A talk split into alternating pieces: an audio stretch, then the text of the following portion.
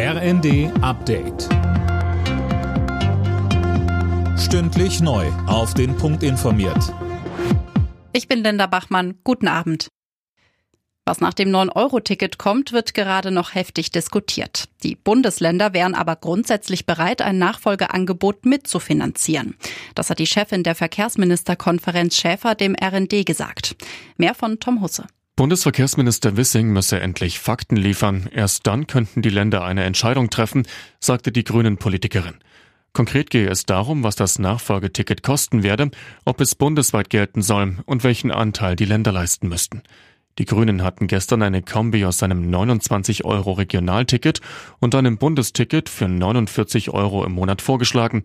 Das müsse Wissing nun prüfen, fordert Schäfer weiter. Nachdem die meisten Flammen im Berliner Grunewald gelöscht sind, kann laut Feuerwehr die angrenzende Bahnstrecke wieder genutzt werden. Die Autobahn Abus bleibt dagegen weiter gesperrt. Die Löscharbeiten konzentrieren sich jetzt auf den Sprengplatz. Nach Angriffen auf das Atomkraftwerk Saporischia im Süden der Ukraine ist nach Angaben des Betreibers einer der Reaktoren heruntergefahren worden. Für die Luftangriffe machen sich die Ukraine und Russland gegenseitig verantwortlich. Seit der Machtübernahme der Taliban sind bereits mehr als 17.500 afghanische Ortskräfte und deren Familien nach Deutschland gekommen. Das berichtet die Welt am Sonntag und beruft sich auf das Bundesamt für Migration und Flüchtlinge.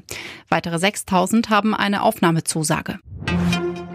Am ersten Spieltag der Fußball-Bundesliga hat Borussia Dortmund einen 1 zu 0 Sieg gegen Bayer Leverkusen eingefahren. Im Berlin Derby setzte sich Union mit 3 zu 1 gegen Hertha BSC durch. Und die weiteren Ergebnisse Augsburg-Freiburg 0 zu 4, Gladbach-Hoffenheim 3 zu 1, Bochum-Mainz 1 zu 2 und Wolfsburg-Bremen 2 zu 2. Alle Nachrichten auf rnd.de